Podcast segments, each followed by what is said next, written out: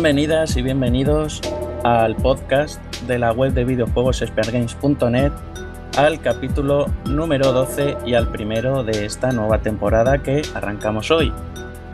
Ya sabemos que hemos tardado tiempo en venir, si no recuerdo mal, 7 u 8 meses, y no ha sido por falta de ganas, pero oye, no hemos coincidido y tampoco lo vamos a forzar.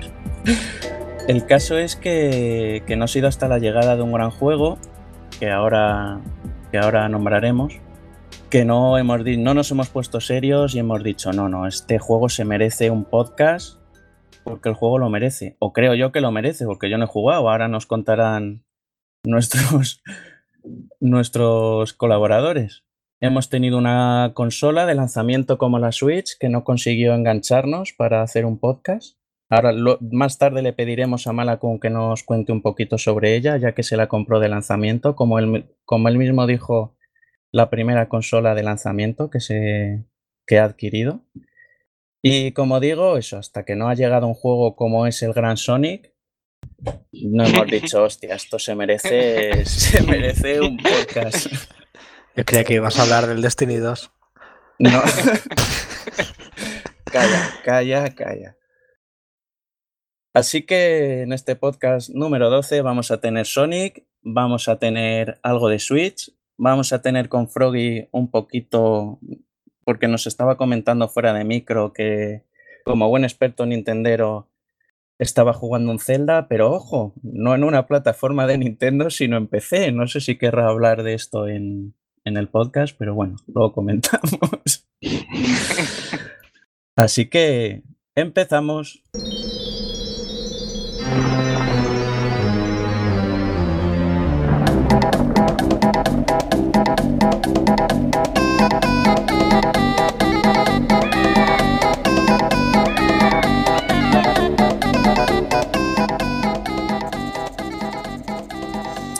Como primer tema, pues vamos a tocar el gran juego que yo creo que, que va a ser Sonic, que como he dicho yo no lo he jugado, pero sabiendo que Luis es un gran seguidor, Malakun y sobre todo Kiru son grandes seguidores. Froggy también le dio en su momento y un servidor en la Mega Drive, la verdad es que los, los vicios fueron muy intensos, así que voy a abrir este debate de, a los dos poseedores del nuevo Sonic, que son Luis Fey Malakun, que nos cuenten sus experiencias con él. Desde luego, el, para, para, mí personalmente, el mejor juego de Sonic que se ha sacado en bastantes años. No sé quién Malakun también ha jugado, ¿no? Sí. Y pues sí, vamos, es que después de las sagas que llevaba Sonic, Iba mal, iba mal. Consumo. Iba mal. Joder, mal. mal. Mal es decir poco. Estuvimos recordando en un podcast, en aquel en el que buscamos la saga de videojuegos con más entregas, uno de los nombrados fue Sony y esto es un poco como los Simpson, que una vez tú dijiste, Macon, que tiene más temporadas malas que buenas. ¿Podría ser Sonic que tiene más juegos malos que buenos? Posiblemente. Eh, te lo confirmo. te, lo confirmo. No, pero la gente quería en plataformas y hasta que no han sacado en plataformas no están contentos. es que normal. es que tiene, tiene trampa, porque realmente este juego no lo ha sacado Sega. Sega ha dado luz verde para que salga este juego a la luz, pero este juego no lo ha hecho Sega. Lo han hecho eh, una comunidad que se dedicaba a hacer juegos retro de Sony. Y es por eso que este juego es la hostia. Pero, verdad que... es, es, es, amor puro a lo que es Sonic, a lo que Sonic representa. Y, tú juegas a Sonic Mania y es que es eso, es, es, la esencia de Sonic. Que ya sacaron el Sonic 4, que no, no se No, no, eso no existe. Eso no existe. que sí, que sí, que yo he visto a alguien que tenía los pulgares un poco gordos jugar. no, no, Sonic Mania, Sonic Mania es el Sonic 4, ya está. Entonces el 4 no, existe como tal, es este. El 4 fue un revés. Iban a poner Sonic tal, se les fue el dedo y le dieron al 4, pero. Bueno, hay, una, hay un análisis. igual 4 de nota, pero. Hay un análisis en el blog de Luis Fe que primero fue positivo y luego fue negativo. ¿A qué se debió ese cambio? madre mía, madre mía, calla, calla, calla, calla. Mira, e-, ese juego lo jugué de salida y lo jugué en la Wii, que lo compré en la tienda virtual y, ni siquiera sé cómo pude jugarlo porque tenía una resolución eso de 480p que se veía como el puto culo, pero llevaba tantos años sin jugar un, Sonic en scroll vertical, en esencia, que no fuera un, 3D, que me pudo hombre. En horizontal. Eso, en, horizontal. Me pudo el hype. ¿En horizontal tirado en el sillón o...? Sí, sí, sí. me pudo el hype, me pudo el hype. Y hice el análisis. Y recuerdo que tú me dijiste que el juego tenía un montón de fallos y tal, que la animación del personaje, que no te convencía. Y yo lo defendí y dije, no puede ser, esto, yo lo jugué y esto es la hostia. Así que años después dije, voy a, voy a rejugarlo a ver qué pasa. Y, ahí estaba, ahí estaba cuando lo rejugué dije, no puede ser, no puede ser. Pero desastre, o sea, ya no solo el insulto de que se llame Sonic 4, teniendo en cuenta que sigue la historia de Sonic 3 cuando no sigue ninguna puta historia. Es un reciclaje del Sonic 1 en el episodio 1 y un, Sonic 2 en el episodio 2. O sea, es un puto insulto. Los gráficos son una puta basura. No, no, tienen, no, tienen ida. O sea, es, simplemente un stock en 3D puesto ahí sin animación alguna. Los enemigos se repiten. No tienen consistencia con, el, con el mundo en el que están. Porque Sonic... Eh, no es como un Mario, ¿no? Que tienes un mundo tú te vas moviendo, vas pasando de zona. Esto es más bien cambias de fase, ¿no? Tú te pasas una fase y pasas a otra fase. Pero cada, lo que es cada fase tiene sus enemigos, tiene su, su lore, ¿no? Tiene su, su, diseño. Bueno, pues el Sonic 4 se pasa eso por los cojones. O sea, un desastre. La jugabilidad, un desastre, porque además implementa una mecánica que se metió en, en los juegos de Sonic 3D por necesidad que es el, salto teledirigido hacia los enemigos. Porque tú en un, en un, juego en 3D eh, es, un, es un desastre saltar hacia los enemigos como lo hace Sonic, ¿no? Entonces le metieron el ataque teledirigido para poder atacar a los enemigos. Fue un, un diseño jugable por necesidad. Bueno, pues lo pusieron en el Sonic 4, macho, que es un juego en el que estás saltando todo el rato y es, que eso es... Bueno, bueno, bueno. Sí, imagino que se parecería un poco a los, a los Sonic de DS, que también tenía ese tipo de, de ataque teledirigido. Sí, pero los Sonic de DS estaban mucho mejor resueltos a nivel general. Eh, prefiero los de los de Game Boy Advance, por ejemplo, eran, se sentían más como un Sonic clásico. Pero no sé, el Sonic 4 fue un despropósito, de verdad que fue un despropósito. De los peores juegos que he jugado eh, que intentan volver a lo que es Sonic, pero fatal. Y yo ya había perdido esperanzas en que consiguieran hacer algo bueno. Bueno, Sonic Generations, con las fases de Sonic clásico. Sí, ese no estaba mal. Ese no estaba mal, pero a mí se me hacían un poco tediosas las, las fases del, Sonic actual. Yo solo disfrutaba las, fases del Sonic del, del regordete, del clásico. Esas estaban bastante bien. Ah, y el argumento del juego, en fin. Eso es para darle de comer aparte, pero bueno. Es, es, es, indefendible, pero bueno, Sí, no estaba mal, no estaba mal. Ese Generation no, no, no estaba mal, no estaba mal. Yo lo disfruté. Tiene, tiene sus fallos, tiene sus fallos, pero como juego es entretenido. Sí. Luego hay otros juegos de Sony que no se puede decir lo mismo, porque no No, no quiero decir tampoco que sean malos productos, porque hay gente que los disfruta y yo lo puedo entender, pero como juego de Sonic no son un buen producto, porque no no aprovechan lo que es la esencia del personaje y, lo que pretende, ¿no? Y, Sonic Mania no solo borda eso, sino que es que encima es, es, amor por, lo que es Sonic. Se nota que lo han hecho fans, que, llevan años disfrutando de, esta saga de juegos. Es que está en todos los detalles, es decir, el juego está imbuido en un montón de detalles, que si no los conoces, los pasas de largo, pero si los conoces dices, hostia, tío, aquí te has lucido. O sea, el juego está repleto de detalles, pero repleto, es acojonante. Un montón de homenajes, un montón de... increíble. Por ejemplo, hay una fase que es la fase del desierto. La fase del desierto eh, se supone que es nueva del Sonic Mania, pero en realidad es, está sacada de un, un intento de fase que hicieron para Sonic CD y para el Sonic 2 y, lo que ha hecho el, equipo de desarrolladores, entre ellos Christian Weihead, ha cogido eh, parte de ambas fases y las ha mezclado y ha creado una nueva. Y es, genial. está lleno de detalles. La de Studio Polis también hay un montón de detalles a, Sega, a, consolas de una máquina de palomitas que hacía Sonic, o sea, una, una máquina de palomitas que hacía palomitas, pero que tenía un juego de Sonic. o sea, está lleno de detalles. Y es, ah, está muy bien. es, maravilloso. Y encima 60 FPS. Que dices, bueno, sí, 60 FPS, eh, ya te están metiendo en temas técnicos. No, no, pero es que realmente se notan esos 60 FPS porque las animaciones de los personajes están animadas, esos FPS extra, o sea, esos frames. Y se nota realmente el movimiento que tienen los, los personajes, o sea, está curradísimo. Esos movimientos que tiene de más. No es corto, ¿eh? No es corto, no dura dos horas. No, no, no, no, es cortito. Es que eso se lo pregunté a Malacon porque leí en algún foro que la gente se quejaba que era un juego demasiado corto. ¿Qué va?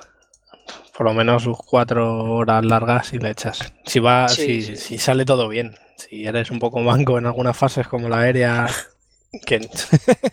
Eh, hay, hay fases, hay fases más complicadas que otras, pero en general mm, no deberías de tener mucha dificultad. Y además tienes, puedes pasártelo con Sonic y Tails, o sea, si, te apetece realmente eh, completar el juego al 100%, puedes pasarte el juego con Sonic y Tails, solo con Sonic, solo con Tails, solo con Knuckles.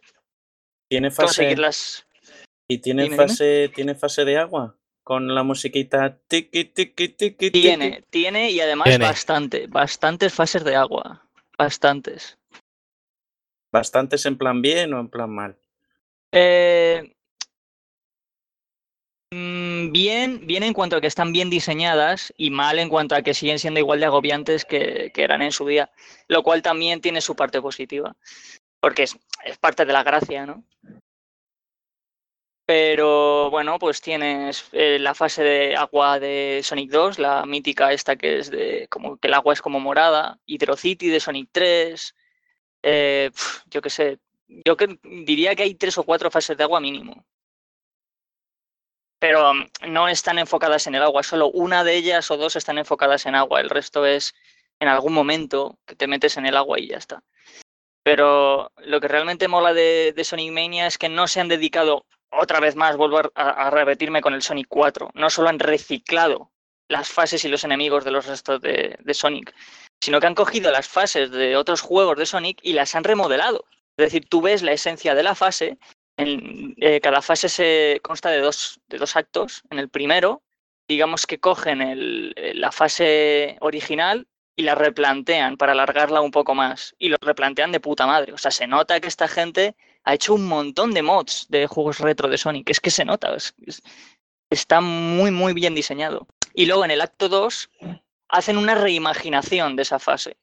Y acojonante. O sea, ideas nuevas por todos lados. Yo realmente esta gente, mm, este juego, si Sega dijo que si este juego triunfaba, eh, digamos que se replantearían un poco hacia dónde tirarían con Sonic. Yo de verdad espero que si no hacen un Sonic Mania 2, al menos que hagan otros juegos y le den a esta gente el mando para hacer esos juegos, porque yo realmente confío muchísimo en que van a hacer un producto cojonudo, porque es que se lo han ganado. Es que este juego es es poesía de, amor a Sonic. O sea, es que es una carta de amor.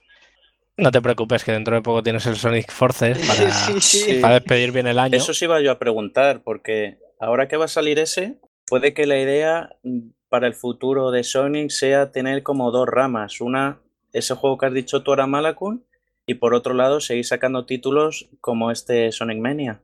Sí. Pero ojalá, ojalá Es la idea, yo creo que es la idea. Una en scroll lateral y el otro que es más con en tres dimensiones, ¿no? No, pero sobre todo ojalá.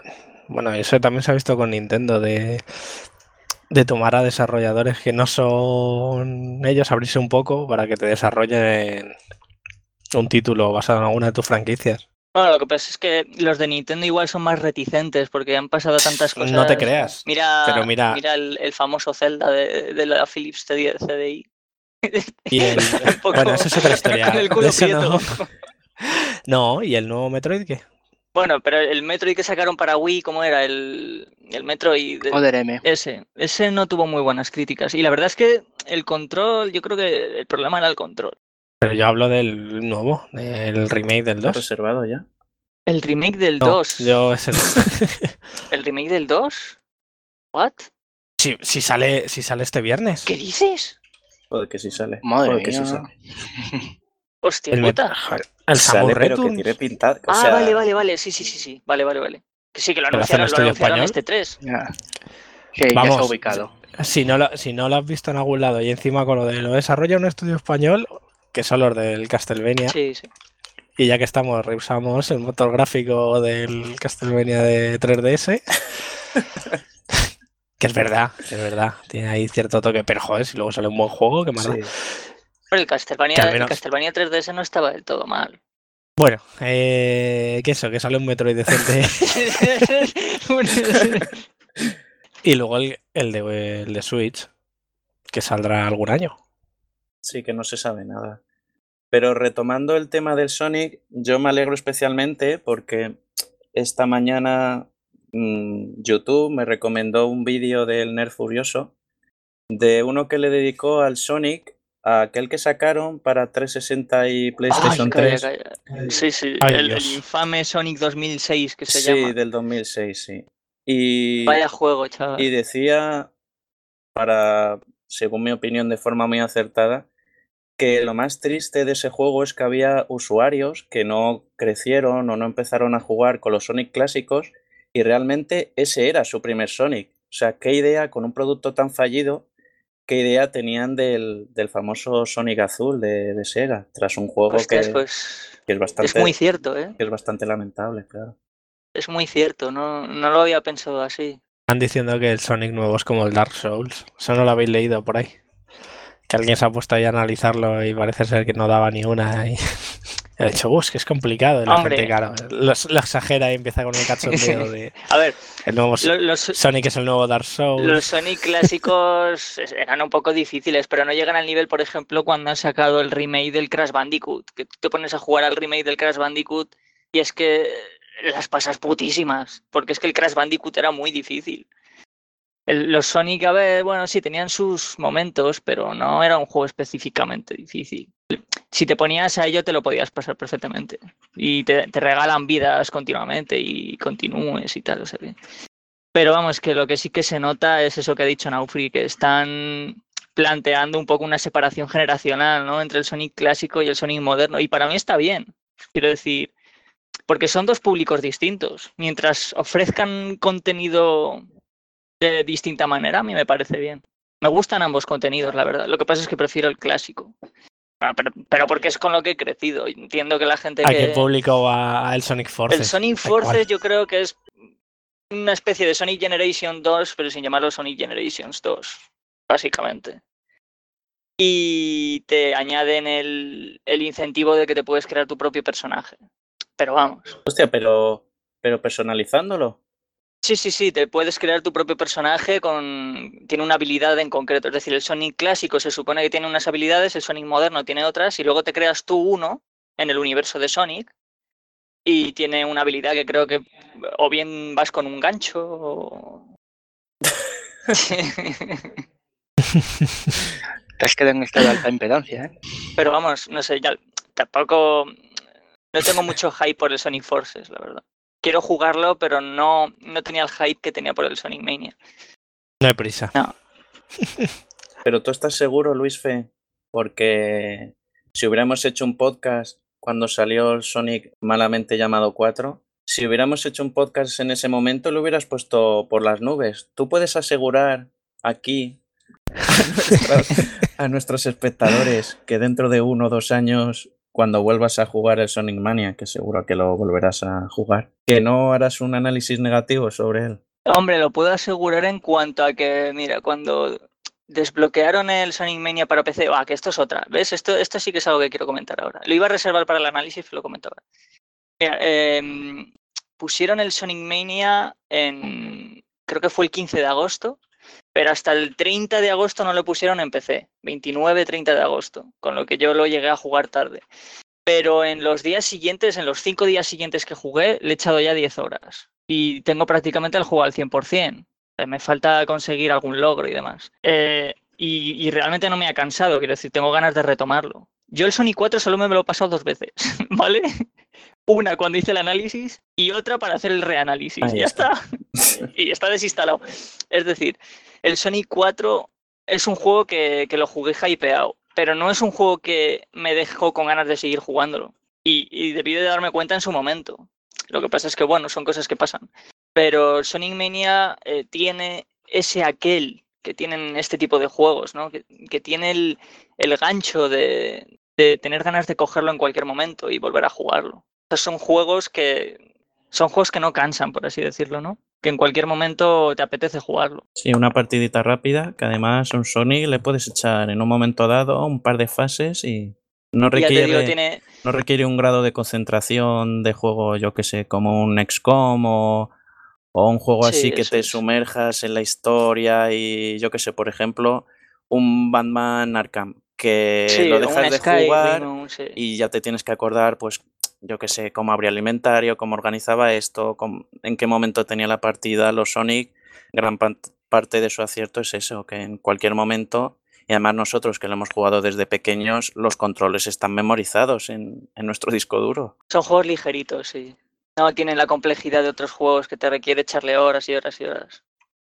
Mm. Pero, y bueno, y, y ya te digo, está lleno de detalles. Puedes jugarlo un montón de veces y te vas a dar cuenta de detalles nuevos. Luego tiene cosas muy ingeniosas. Podría estar bien una entrada para el blog que fuera una recopilación de, de todos esos detallitos que fueras encontrando. Sí, sí, sí. Yo en, en el análisis intentaré recopilar un poco algunas de las cosas. Tampoco, tampoco quiero me- explayarme mucho, pero en el análisis que es escrito podré explayarme un poco más. Pero que es maravilloso. Yo realmente, igual me arrepiento un poco de decir esto, pero creo que el Sonic Mania es el Sonic que mejor diseño de jefes tiene. Me parece. Porque aunque en los Sonic clásicos te encuentras jefes muy bien diseñados, en el Sonic Mania hay jefes que son divertidísimos y súper graciosos. Por ejemplo, hay, hay un jefe que, que es, un, es una fase de puzzle de puyo puyo, o sea, tipo Tetris. Ese es buenísimo. Es maravilloso. Ese- pero es que o sea, eso, eso estaba, eso está basado en un sí, juego el puyo existe. puyo, y, y no te lo esperas. No, no, pero en, en, en el, una versión del Puyo Puyo que se, del Sí, Dr. el- Robotnik. sí, sí, sí, está en las típicas colecciones estas de Mega Drive, sí, el, el Sí. Dr. Robotnik Mean Bean Machine. esa. Ah, coño, ya sé cuál es, Sí. ya sé cuál es, que tenía el logro jodidísimo para la... Sí, joder, calla, calla, calla, no me hables de ese logro. 360. que- que- El Mega Drive. Collection, ¿no? Sí, sí, sí. Oh, tío, Yo vi que Luis Fe tenía ese logro y dije, buah, yo esto me lo saco. Jamás, Pero su jamás, puta madre. jamás te lo saques, jamás te lo saques. Es inhumano ese logro, no sé ni cómo lo saqué.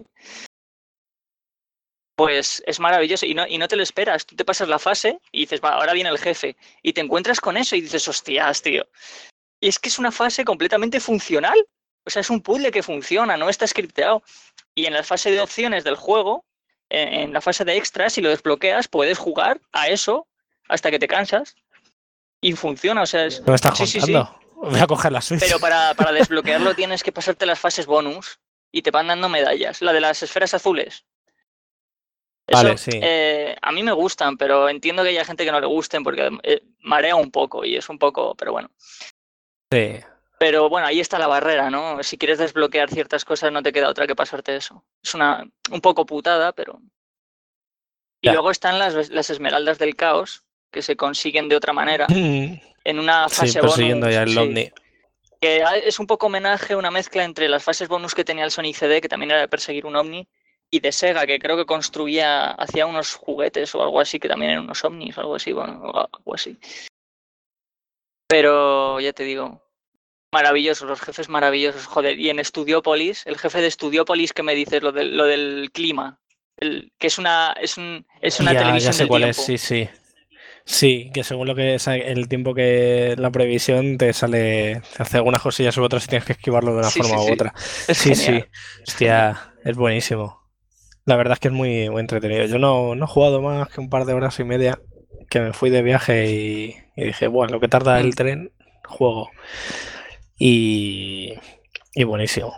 Lo que pasa es que no lo he vuelto a retomar. Fue hace una semana o diez días y ahí está aparcado. Pero vamos, que no las dos horas esas que dicen que duraban no las dura porque te quedas por No, a ver, no es un juego, no es un juego Y- excesivamente largo. No es un juego pero corto. tampoco es corto. Es decir, dura lo justo. Lo justo para que no tengas ganas de más. Bueno, espérate, no sé qué estoy diciendo. lo justo para que no te canse, pero para que te deje con ganas de más, vale, eso sí. Sí, para que no tenga altibajos, ¿no? Digámoslo así. Eso es, como que eso siempre es. esté ahí arriba. Sí, no, Mm. no está alargado artificialmente ni nada.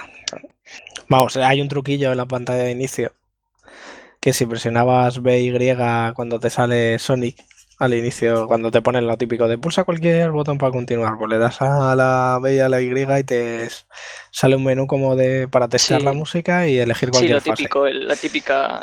Sí. Y miré por donde me había quedado, digo, sí, me queda un poco más de la mitad. Así que, pero vamos, que sí, se van complicando las fases. La última fase es complicadilla.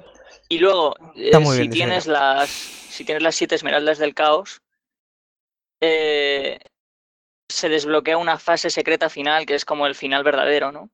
Esa fase quizás es más floja. Yo considero que esa fase es bastante la más floja del juego, yo diría. Pero bueno, está bien que esté ahí, ¿no? Porque es también un clásico en los juegos de Sonic, que cuando tú tienes todas las esmeraldas del caos, desbloqueas algo al final. Un bonus. Y no, está bien. Yo, yo diría que es un juego redondo de Sonic. Tiene, tiene lo que necesita tener ni más ni menos. Y tiene muchos toques de creatividad e ingenio que le aportan esa, eso que hace que, tenga su gracia. Y bueno, lo que quería comentar de PC básicamente es que nos la metieron doblada a los que esperábamos el juego en PC. Porque es una pena que le quite vida al juego, porque realmente no tiene la culpa el juego, tiene la culpa Sega, pero hay gente que la está pagando con el juego. Y es que en PC retrasaron el juego del 15 al 30 con la excusa de que iban a, optimizarlo. Y realmente lo que hicieron fue meterle un DRM, básicamente.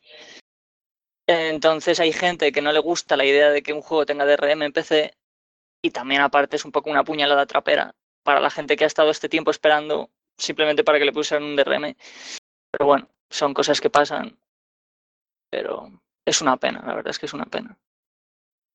Y desde luego no se lo pienso perdonar a Sega porque manda huevos que un buen juego de Sonic como este lo hayan tenido que sacar fans de Sonic que llevan haciendo años y años y años juegos eh, hechos por la comunidad y no lo haya hecho, no haya tenido los cojones Sega de sacarlo ellos, pero bueno. Al menos, al menos sirve para que se den cuenta un poco de. Yo espero que aprovechen y que hayan visto que ha salido bien la historia y, haga lo mismo con otras sagas, porque hay otros proyectos por ahí, algunos relacionados con Street of Rage, por ejemplo, que también tiraron los de Sega con una notificación de los es cierto, abogados. ¿Por qué hacen esas mierdas? Mira, eh, eh, de hecho, Naufri, ¿te acuerdas aquella publicación que publicaste en Spear Games, valga la redundancia, sobre, sobre el Sonic 2 HD, aquel juego de que estaban haciendo unos fans? Ah, sí, algo me suena, sí. Que Sega les tiró el proyecto por tierra. Mm. Bueno, pues esa gente estaba está trabajando, bueno, ¿qué coño? esa, esa, gente ha trabajado en el Sonic Mania. Hostias. Es decir, han trabajado en el arte del juego, en la música. Es decir, el Sonic Mania está lleno de gente que estaba haciendo proyectos o juegos de Sonic, eh, pero ajenos a, juegos oficiales, sino a juegos hechos por comunidad. Y ahora están haciendo un juego oficial, o sea, ya es canon. Los juegos que antes ellos hacían, que eran para la comunidad y solo para la comunidad, ahora han hecho un juego que es canon y es que eso es, eso eso es mágico, es, una, la polla. Yo desde luego se los recomiendo a todo el mundo. Eh, a los fans de Sonic sobre todo, pero a los que no lo son, se los recomiendo porque es un es una mirada un poco a lo que eran los juegos de Sonic antes. Es, es interesante. A lo que eran los juegos antes y a lo que puede ser en un futuro. Si siguen esa rama, pues. Ojalá, ojalá. ojalá. Bueno, tienen mi dinero, ya te lo digo. Hay 100 euros por ahí disponibles. pues, Malakun, cuando antes has comentado que estabas jugando esperando en un tren o algo así, entiendo que era en, la Switch. pues aprovechamos y, y enlazamos. Pero antes, estoy pensando ahora mismo que en este podcast no os he presentado. no pasa nada. no ha habido presentación, pero bueno, ya al final. Nos presentamos al final y ya en los créditos. Luego ponemos una escena al final tipo Marvel y ya está. No, hombre, decir a nuestros espectadores que hoy tenemos a Froggy, a Luis Fe y a Malakun. Como ya, espectadores. como ya se habrán dado cuenta, y bueno, al final les podéis dedicar a ellos y solo a ellos, a nuestros queridos espectadores, les podréis dedicar unas, unas palabrillas. Y bueno, Malakun, cuéntanos, porque cuando salió la Switch, tú fuiste uno de los promotores de hacer otro podcast, pero al final no, pues oye, no, no pudo ser. Claro. Co- Como nuestro Nintendero favorito Claro. se rajó y la canceló Claro, la claro. reserva. Sí, Aprovechamos este tema para que Froggy ponga la oreja, porque ya probó la Switch en casa de Raku, nuestro otro colaborador. Aprovecho yo también porque no, no tengo la Switch y la verdad es que hay cositas de Switch que me llaman un montón, pero hay otras que me dan miedo. Así estoy aquí pendiente a ver qué. A ver, a ver, cuéntame, ¿cuáles son tus miedos? Básicamente, lo que me gusta de la Switch es algunos juegos que va a tener o que tiene y el concepto de poder jugar a una consola de Nintendo siendo una consola de Nintendo sin la tontería de que esté enfocado ciertamente al, al control de movimiento. Porque jugar a la Wii, bueno, a la Wii U no tanto, pero a la Wii sí que me molestaba bastante algunos juegos tener que estar moviendo el mando y tal. Y este creo que lo centran más en lo que sería una consola, ¿no? Y eso, eso creo que me atrae. Pero me da un poco miedo también el tema de la batería y el ser portátil y Nah, le dura bastante. De todas formas, como portátil la he usado poco eh, en ese viaje y ponerla en modo avión y jugar al Sonic y mm, que fue en dos horas o dos horas y algo, un 30% de batería. Vamos, que te da para sus 5 o 6 horas Es tu tranquilamente. momento además, Malakun, para, para criticar que no te dejaron comprar la consola, la versión que tú querías, la de los colorines. Oh, ah, bueno, no, eso me da un poco igual, porque yo, yo quiero los mandos en verde. ya, esto dice en micro, luego ya con- por detrás no veas.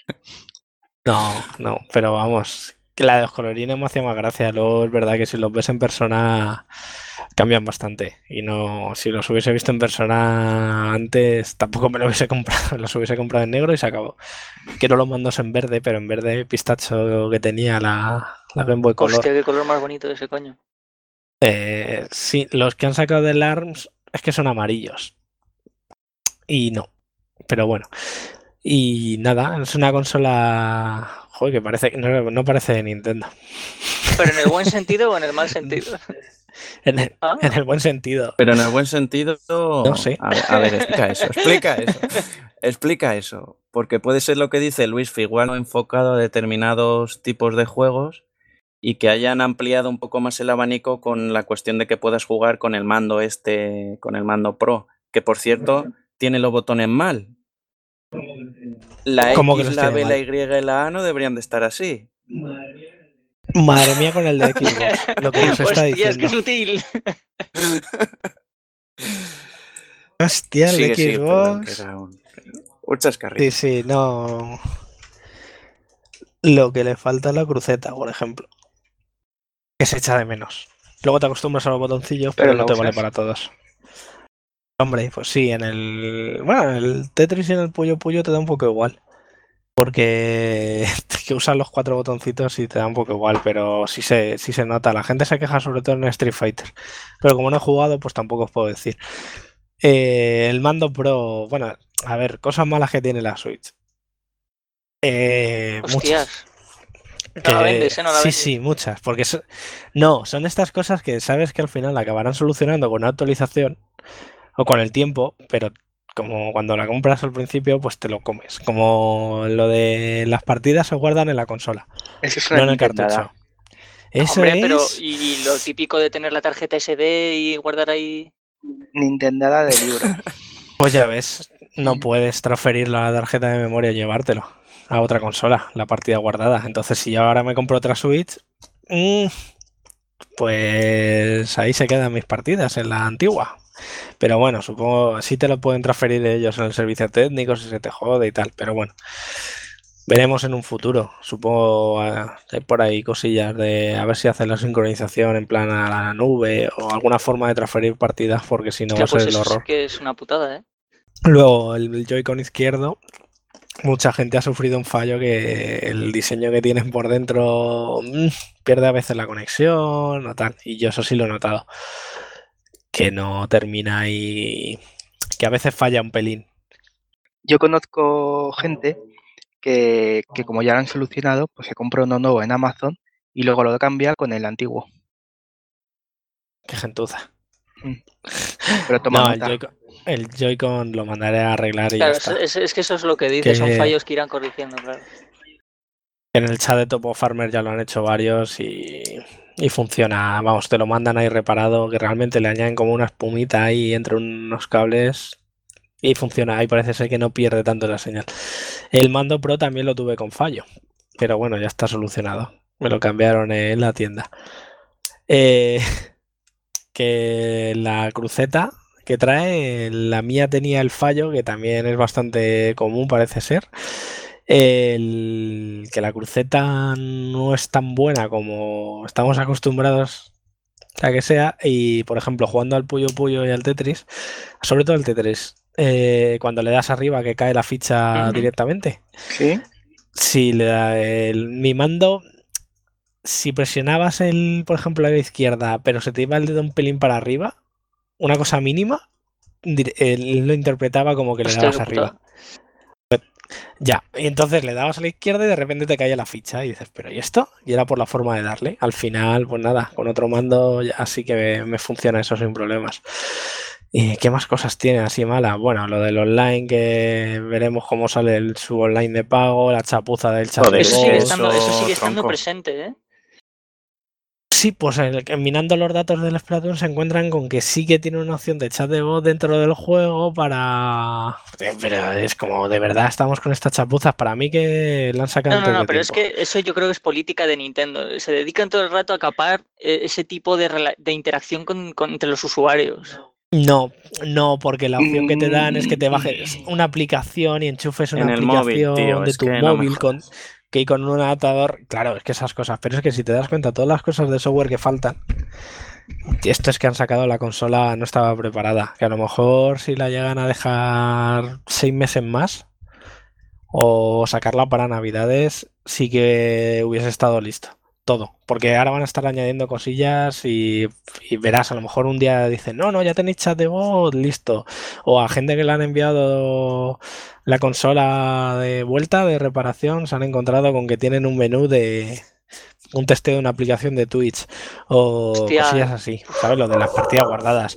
Es que son, son, son todas esas cosas que dices, la consola ha salido demasiado pronto. Ha salido con lo básico. Joder, con el perro. Joder con el perro. Sí, sí. No falla, quiero una cabrón. Switch, quiero una Switch.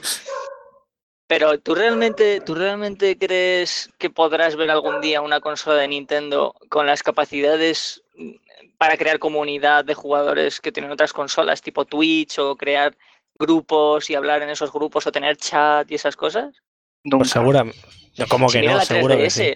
que, que No, pero yo creo por política de notas. Es que yo creo que también Nin- en Nintendo protege mucho a, a los menores y demás, y yo creo que por su forma de ser no, no Pero va a entonces- poner muchos esfuerzos en ello. ¿Para qué sacas un chat de voz en una aplicación de móvil si no quieres que se comuniquen? Que Ah, no, pero- que esto es que ha sacado la pero consola antes de tiempo. Es que están han sacado las consolas sin una funcionalidad básica. Pero mira el, punto. mira el No Animal. Crossing. pero mira el la Wii Animal U. Crossing en la Wii, creo que era, o en la Wii U, tenía también chat de voz a través de un aparatito y eso y fallaba más que una escopeta de feria. Otra historia, que no tienen experiencia casi con el online, y- pero luego tienes la DS, tenía chat de Sí. voz sin problemas, sin necesitar ningún cacharro más. No sé si en el Metroid, pero en el Mario Kart sí que ¿Ah, tenía sí? chat de Hostia, voz. eso no lo llega a probar. Sí que tenía la posibilidad de... El, el Mario Kart, sí, ¿no? Pero durante la partida solo durante las Claro, es- eso- eso es. partidas. Aunque seas. Ya, pero ya podías hablar con todo el mundo. Y con el. Quiere decir que existía. En los Pokémon de la Nintendo DS, lo mismo. En la sala de intercambio o antes de los combates podías Para hablar con la otra negociar, ¿no? persona. Los intercambios. Pero es que podía- podías hablar por voz, que realmente existía la posibilidad. Lo único que aquí, pues en Wii U, ni se han preocupado por hacer. Porque siga el ritmo. Bueno, ya Sega. Y, digo, Sega, uy, Nintendo tampoco sigue el ritmo que siguen las otras compañías. Pero es que la Switch ha salido muy pronto y eso se No, le eh, nota. Nintendo lo que, mejor, lo que mejor ha trasladado de, del resto de consolas es el DLC. O sea, lo ha trasladado de puta madre. El- el- el- Ah, no, eso sí, desde luego. La cerdada del. Mario and Rabbids. Esa cerdada de anunciar un DLC, el Season Pass, una semana antes de que salga el juego. Van aprendiendo, Uf, van uf, aprendiendo. Qué cerdada. Como Y que el. Fire Emblem, y el Fire Emblem, el último de 3DS igual. con, con pase de temporada. Madre mía, el Fire Emblem va cargado. Que había gente que Ya decía, ves. no, no, Nintendo, pase de temporada, no, eso no, no va a tener. Pues toma. Yo creo que van probando distintos modelos, ¿eh? Porque Mm. También tendrán presión por parte de los accionistas y, quiero decir, se van probando distintos modelos, no tener dos juegos. Bueno, ahora sí, ahora con lo del pase de temporada Sí. ya... Y dentro de lo malo, y dentro de lo malo, eh, no es un pase de temporada, por lo menos en Fire Emblem, que esté capado el juego. O sea, no es, por ejemplo, un Destiny 2 que te saquen el juego a 100 euros con el juego base y dos expansiones. Ya de salida. Y, y es más, Menos mal que el es, y Destiny... es más que lo compras, que compras el Destiny 2 ahora mismo y te baja ya las dos expansiones. O sea, ya te las descarga. O sea, es que es acojonante, macho. O sea, que está capaz desde el minuto uno. Es que tiene cojones. O sea, que por lo menos Nintendo todavía no ha llegado a ese punto. O sea, va teniendo cosas malas, pero a ese punto todavía no ha llegado. Bueno, veremos. Veremos. Pero vamos, que probaron distintos modelos de DLCs, eso estaba clarísimo. El, de, el del Mario Kart era uno. Eh, luego las actualizaciones del Splatoon, que realmente ningún, no se cobró por ninguna, pero lo llamaban DLCs. Y que tenía no sé cuántos DLCs. Lo único que tenía mucho contenido en disco y cada semana te iban desbloqueando Pero eso, armas eso en el nuevas. Splatoon 2. En el 1 no había DLC, 1. ¿no? Que yo sepa. En el 1 de vez en cuando iban añadiendo algún arma. Sí, lo- sí, eso- sí, sí, lo iban actualizando y algún que otro mapa, pero. No, pantallas no, armas. Bueno, armas, Y eh, mapas también metieron algunos. Pero quiero decir, bueno, al final Pero era DLC, automático, no, lo- no, no elegías tú descargártelos. Ya, pero lo llamaban así. Es como lo del The Witcher y, y sus 30 DLC gratuitos y toda la gente ahí aplaudiendo hasta que le sangra las manos diciendo, estos sí que saben estos tíos. Y es como, para darme cuatro prendas y cuatro barbas, no tengas... Bueno, a ellos les sirvió muy bien como estrategia publicitaria decir, sí, hemos sacado 30 DLC gratuitos y te piensas que son 30 expansiones y luego son 30 Sí. cerradas. Que otro- otros te las cobran, es verdad, pero... Cof, cof, Capcom. Cof, cof. Una barbita para Ryu. Pasa por caja, cabrón. no sé, es que, qué tirria les tengo, ¿eh? Te tirria les Ryu. tengo. Es que tronco. Pues en, esas el, cosas. en, el, en el Street Fighter vs Tekken se supone que podías personalizar a tus, a tus luchadores. O sea, tú te cogías, por ejemplo, a Ryu y si podías pagar por ropitas, pues no sé, en vez de la ropita esta clásica que lleva, vestido de, yo qué sé, de, de marinero. De sé, fallera. de fallera.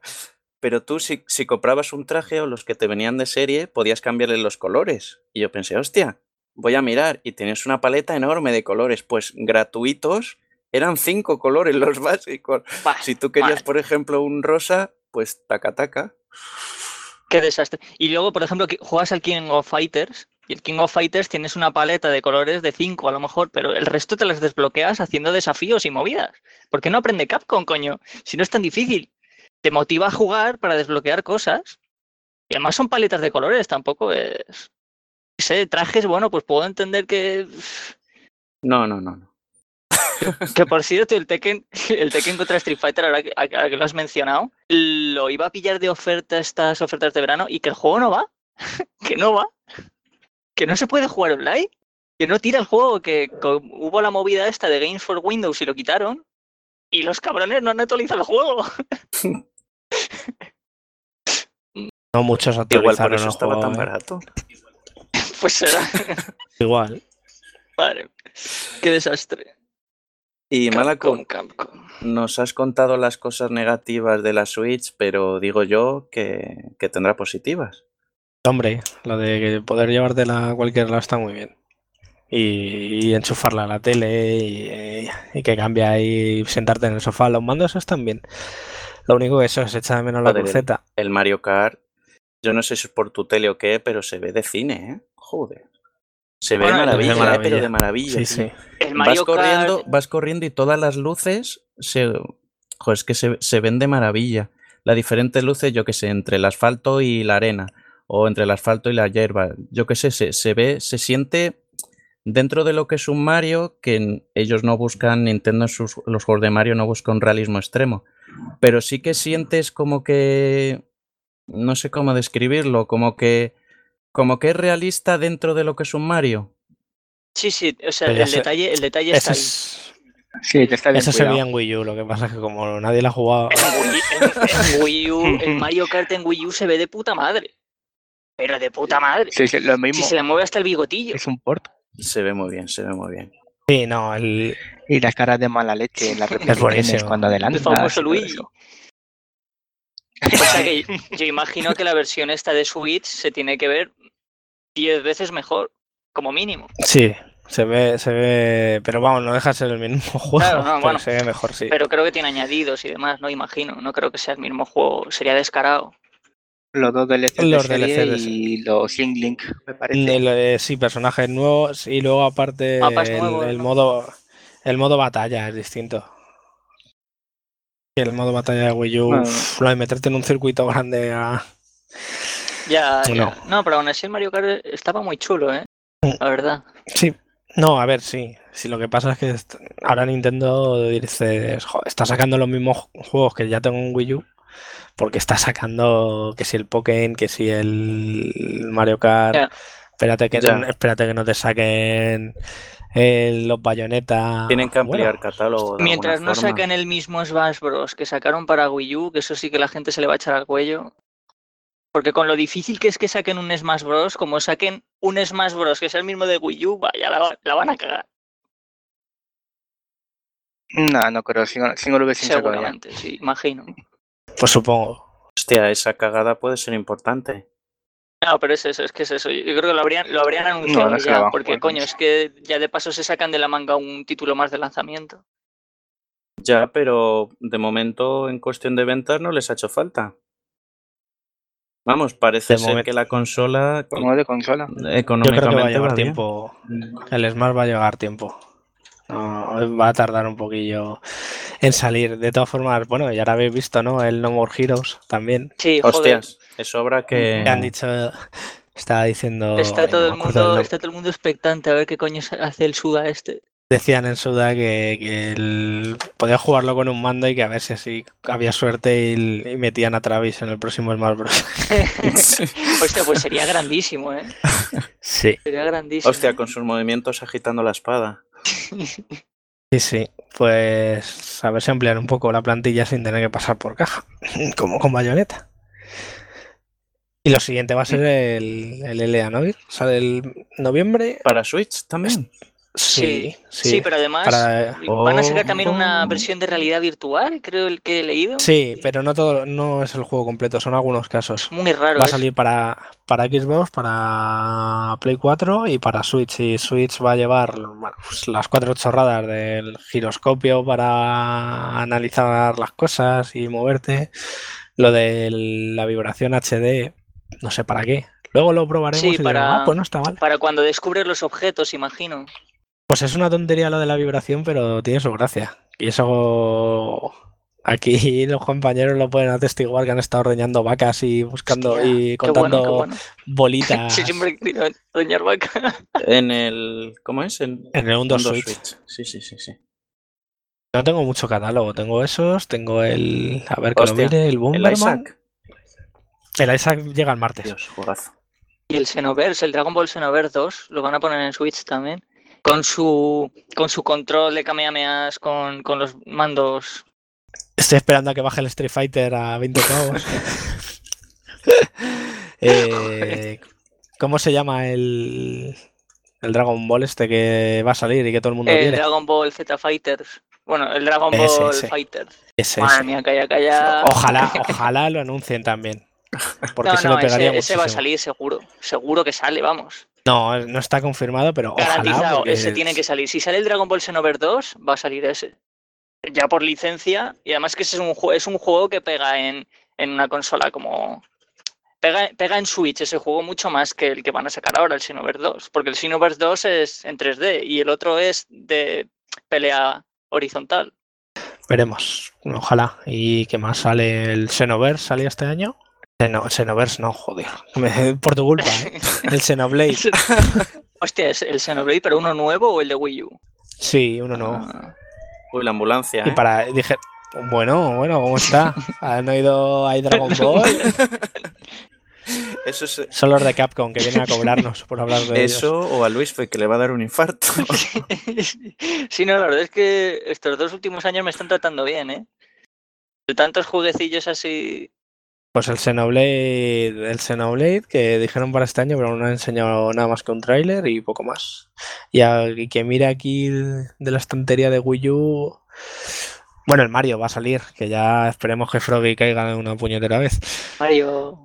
Sí, en El, diciembre. Ra- el Rayman Legends que sale ahora. Ese le pega mucho, O sea, el Rayman también.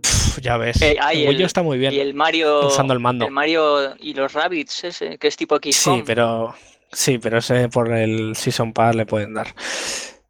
¿Y qué tengo aquí? El, el Yoshi Bollywood, no, ese salió, ese sale para 3DS. El, los Smash Bros, Zelda, uy, el Devil's Third. Ojalá hicieran un. Joder. Ya que dices eso, ya que dices eso, Malakun, vamos a hacer una pregunta y que cada uno la, la responda, empezando por Froggy. Os voy a preguntar qué Bueno. juego del- de las sagas que ha tenido Nintendo en todos estos, en los años de, desde que empezaron, qué juego queréis que saquen en, en la Switch. Empezando por Froggy, luego Luis Femalakun y yo me quedo último, así voy pensando bien la respuesta. Mm. Pues la verdad es que uno que hace tiempo que no veo, de hecho no se ha vuelto a ver uno desde la desde la NES, es el Ice Climbers. Estaría muy bien porque con los dos manditos y demás, creo que podría Uy, ser algo ese sería interesante. buenísimo. Pues. Poca broma, Mm. ¿eh? Ese sería muy bueno. Poca broma. Sí, lo que pasa es que no sé yo si un juego Es que es más así tipo. Es más tipo tendría- arcade, pero puede- tendría tirón. podrían Sí, hacer uno con es minijuegos o algo así. Tipo WarioWare, bueno, no sé. Mm. Sí, es uno de de, de scroll eh, horizon- no, horizontal, vertical, no, de scroll vertical, esquivando estamos hoy. En diagonal, en diagonal. Hombre, la verdad es que bueno, no sé. A mí eso me da, me da rabia porque pienso en la fase de Smash Bros. que consistían en eso, en estar todo el rato subiendo para arriba mientras quedas de hostias y tal, y me pone nervioso. Entonces yo no sé si triunfaría. Pero bueno, Esa fase siempre la baneaban, macho. pero sí. Pero bueno, ahí, ahí lo dejo, Ice Climbers. ¿Y tú, Luis Fe? Advance Wars, ya está. Es que no- Pero un Advance, Joder, me la has quitado. Sí, un me la has Advance Wars quitado. bien, ¿eh? Bien, en 2D. Sin en 3D rancios, que Eso sacaron es, uno en es. GameCube en 3D y no, no, no, no. No, no, era un Wii, el Battalion Wars. Ah, fue en Wii. Eso era, eso era un Advance Wars. Sí. ¿En serio? Sí, Sí. era un intento de Sí. Advance Wars, sí, pero, Pero no llevaba el nombre de, de la no, franquicia.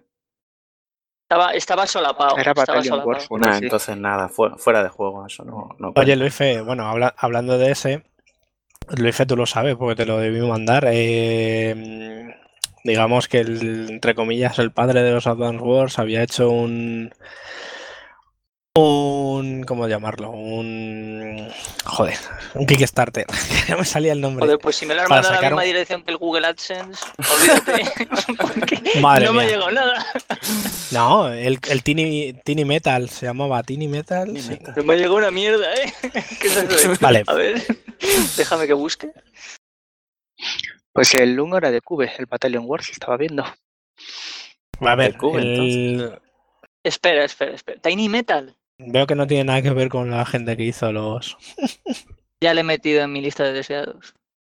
Pero si ese, eh, Eh, lo que pasa es que está en- sac- está en sacaron un carrito ya. Kickstarter y... Sí, pero no, no llegaron a, ¿Cómo que no llegaron? a no llegaron a conseguir el dinero. Pero han dicho que siguen adelante. De todas formas, los dibujos que, que tienen puestos en el Kickstarter, yo juraría que esos los has dibujado tú. A mí no me engañas. Como Deponia, ¿no? Los juegos de Deponia. Joder, los de Deponia los has hecho tú, cabrón. Pero vamos, entrada ahí en el Kickstarter. Es que eso, eso lo ha dibujado Luife. O sea, a mí no me engañas, ¿eh? Hostia, pues, ¿Tú sabías? pues me ha dolido que no hayan recopilado el dinero. Yo este juego lo veía, ¿eh? No, pero han dicho que siguen adelante y de hecho presentaron, estuvieron en una feria hace poco presentándolo y, y han anunciado que también lo van a sacar en Switch. No, mira, a ver. Seamos serios. Si Mighty número 9 consigue superar el Kickstarter y este juego no, desinstalo en Steam. O sea, es que lo desinstalo. Desinstalo internet. es que no. Arranca, arranca el cable de la pared. Ahora mismo. O sea, no puede ser que un juego como el Mighty este consiga el triple de lo que pedían y un juego que realmente tiene posibilidades. Es que es joder, es una pena. Pero tú tienes Ah. parte de, de culpa, ¿eh? De culpa. Sí, sí, sí, no, desde luego. Tú pusiste el Desde dinero. luego, joder, que sí lo puse. Madre que- mía. tuvo vi que el pedir un macho. Vi el tráiler en YouTube. El Inafune va a sacar un juego de la saga, o sea, que va a tener la esencia de Mega Man. Y no terminé de ver el tráiler y ya estaba en la página de Kickstarter poniendo pasta. Madre mía. Si pudiera viajar en el, atrás en el tiempo, Pues yo diría de sagas los Wario Land. Mm, ¡Hostias! Es verdad. Qué juegazo los de Wario Land Match. Aunque bueno, aunque hay una, aunque hay alguna, más bien subsaga, hay uno, de hecho, es el que, al que estaba jugando antes, hice, al Pokémon Pinball. Ese sí puede ser tremendo. El Pokémon Pinball yo no sé cómo no han sacado más. Y para la Switch, poca broma, ¿eh? Porque con los mandos y tal y con el tema de vibración, podría ser interesante. Es un, además es un juego que funciona bien para portátil. Sí, podrías hacer la falta agitando el mando, ¿no? Sí. Lo que pasa es que, bueno, es un juego más ligerito, ligerito para jugar un rato y... También podría ser un. aprovechando un hipotético éxito en ventas de un Pokémon Pinball, podría ser un Sonic Pinball como tercera rama de las dos que decíamos antes. Hostia, pues a mí el Sonic Pinball que sacaron de Mega Drive me, me gusta, ¿eh? Pero es jodido, ¿eh? Sí, sí, es jodido, es jodido. No me lo he pasado. Jamás me lo he podido pasar. Todavía tengo esa espinita, pero coño, no sé, cada vez que lo cojo. Es duro, ¿eh? Lo estuve jugando yo hace poco en el Mega Drive Collection Pues y hay Sí, que sí, sí, hacer- es- Hay que hacer mil historias para pasar de. Y el de control pantalla. también es un poco. Pues yo del catálogo de Switch. A ver, es que juegos de Nintendo. A mí me encantaría que. Bueno, lo, lo voy a meter. No tiene mucho que ver, pero lo voy a meter aquí. A mí me encantaría que tradujeran los, los, los Phoenix Wright, los seis Attorney. Que Buah. los, Pero eso, es de- eso no es de Nintendo, ¿no? Los bueno, pero salen en consolas de Nintendo. Coño, es que si no hubiese dicho yo el Trauma Center. Sí, pues yo lo tenía aquí, el Trauma Center también. El Trauma Center estaba bien hasta que empezaban a salir aliens y lásers y cosas y ya te sacaba de quicio y decías, venga, esto es imposible. Es que es imposible. Yo no sé si alguien se ha pasado ese juego. Yo el primero. La polla, ¿te has no. pasado el Trauma Center?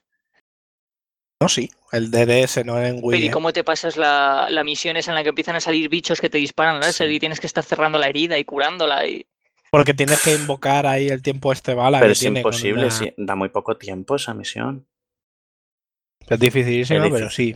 Lo único que ya al final tenía la DS reventada y con la pantalla descalibrada y todo. Y te lo pasaste así y todo ya. Al final lo cons- el primero sí, el segundo no me lo llegué a comprar. Porque el segundo salió en, Wii, ¿no? Creo que el En segundo Wii. salió directamente en Wii, luego sacaron el primero en Wii otra En vez. Estados Unidos salió alguno, no sé si era de Nintendo DS o de Wii, pero no salió de allí. En Wii la verdad es que se jugaba muy chulo. Con la excusa del mando y tal, pero uf, ya te digo, imposible. A- Acabó con mi paciencia. Center. Este está el, el Under the Knife, que es el de DS. El Second Opinion, que era el remake del primero para, para la Wii. Luego sacaron otro para Wii. El Under the Knife 2, este creo que este es el que dice Juárez. Eh, sí, este no salió ni a Estados Unidos ni a- no llegó a Europa, vamos. Al resto de sitios sí, la segunda Ah, parte. mira. Qué pena. Claro, porque- La verdad es que la DS tenía juegos chulos, ¿eh? El, el Hotel Dusk este también, de puta Oh, madre. joder, esos están muy bien. Y el, Qué, Oh, qué juegazo. y el Spirit Ghost, eso como se llamara, o el Ghost Detective Ghost, o no sé qué hostia. Es que era un tío Ese- que. Ese es del creador del primer Phoenix Wright, macho. Juegazos, juegazos. Bueno, y bueno, los. los eh, coño, ¿cómo se llaman? Los del detective este que le pides la hora a alguien y en vez de darte la hora te da un puzzle. Layton. esos también, poca broma, ¿eh? Poca broma. Pero Leighton, Leighton, que se está quemando la casa, que te estás quemando. Sí, pero antes de escapar, vamos a Resuelve resolver. este puzzle. Es buenísimo. Es muy bueno. El último Leighton lo va a protagonizar la hija, parece ser. Ah, que tiene hija. Lady Layton. ¿no? Lady, sí, Lady Leighton. Hostia, pues estoy perdidísimo entonces en la saga. Yo me quedé en el de Leighton y Phoenix Bright. Todavía no lo he jugado. ¿ves? Ah, está muy bien. Muy entretenido. ¿Te has jugado ese? Todavía no. Tú no, Luife. Que ya sabemos que no. Le digo sí, a sí, juegazo, jue- Lo malo es que como tiene un gran secreto al final, ya la, rejuga- la rejugabilidad es un poco, ya conociendo el secreto final del juego, como que ya pierde Ah, un ya. poco volverlo a... Por el Pero- tema de Phoenix Bright, a lo mejor que le meten un poco de, de investigación o algo así, debe ser. A ver, digamos sin hacer spoiler, está ambientado en un pueblo.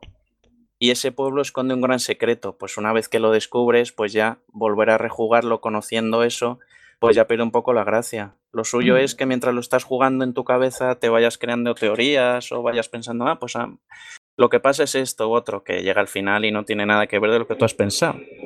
Pero bien. Pues de. Switch, a mí el juego que me gustaría ver en Switch es un juego que me enamoró en GameCube y que hubo en, en 3DS, con lo cual yo creo que o habrá en, en 3DS dentro de un año o dos años, o, o ya si, si Nintendo abandona un poco la portátil, lo veremos en Switch. Yo creo que acabarán sacando un Luigi's Mansion 3 y Ojalá, estaría bastante chulo. ojalá. El 2 ha bajado de precio. ¿En Mira, qué de, todas- página? de todas, de todas las excusas de juegos, de todas las excusas de juegos que han sacado en el que sale Luigi, simplemente por, por el hecho de que salga Luigi, Luigi's Mansion yo creo que es el mejor juego de, de personaje secundario de Nintendo, aparte de Wario Land. Los Wario Land también son muy buenos. Que En, en todas. Que sale ahora en versión Nintendo Select. Por 19 Ahí euros, está. vamos. Aunque tenga la portada roja fea, pero Pero igual te la, la mejor que nada. en la otra. o es reversible, ¿no? A veces No. sacan, a veces sacan portadas reversibles. Sí, no, en este caso, ¿eh? Mira el Catherine. La portada reversible del Catherine era la hostia. Y la del Doom, y la del Doom también, joder. La del Doom. Cambias la portada cagando hostias. Porque la original es fea de cojones. Sí. Es genérica hasta más no poder. Y Froggy, cuéntanos un poquito, porque, bueno, yo no sé si le pasará a Luis Feamalacum, pero yo es pensar en... Pienso en ti en el plano, en el tema videojuego, en el tema videojuego. Y yo Piensa pienso en, vamos, lo que más te caracteriza a mi gusto es el Zelda. ¿Qué opinión te dio el último Zelda, ya no solo en Wii U, sino jugando el otro día en la Switch? Hombre, pues muy bien, la verdad. es- yo creo que Nintendo se saca la chorra con el juego. Y, y la verdad es que no disfrutaba tanto un Zelda ni le echaba tantas horas como, como a este. De hecho, antes de empezar a grabar estaba jugando de nuevo. Casualmente, casualmente. Creo que tiene mucha, tiene mucha rejugabilidad. Y, y bueno, a ver, la diferencia entre, entre Wii U y, y Switch es, eh, no se nota apenas. Único, a lo mejor lo- el tamaño del mando, que es más pequeño, pero bueno, eso ya a gustos. En cuanto al juego, eh, que sea así de mundo abierto, está muy bien. Eso que sea completamente libre es cierto, hasta cierto punto. El tutorial este de, de inicio de los cuatro primeros santuarios, pues bueno, te lo tienes que comer casi obligatorio. Y lo que más me ha gustado sin duda son las físicas. Bueno, son increíbles. Es lo que mm, yo he visto que es un juego realmente muy cuidado. Hay por ahí un vídeo que, que lo comparan así con, con mucha mala hostia con el Horizon, que salió por la misma fecha. Y el que comparan, pues, por ejemplo. Sí, lo comentamos en el, si no fue en el anterior podcast, Sí. en, en el penúltimo, que sí, que el Zelda, a ver, yo pienso que esa comparación del Horizon y el Zelda es un poco injusta porque son juegos de mundo abierto, pero Sí. son bastante diferentes. Pero sí Sí. parece que el, Sí, pues Sí, pero sí parece que el. Zelda, digamos que en el tema de interactuar con el entorno parece ser que era un poco más, un poco más completo, parece, parece. Sí, no, está muy bien. Vamos, yo por ejemplo, hoy sin, sin ir más lejos, me he subido a un, a un mástil que tiene ahí una bandera y tal, he tirado una bomba abajo a un, a un bosque y según he tirado la bomba y la he reventado, empiezan a salir los pájaros en desbandada. Digo yo, hostia, esta es la primera vez que lo veo. Eso- esos son detalles, esos son detalles muy de Nintendo.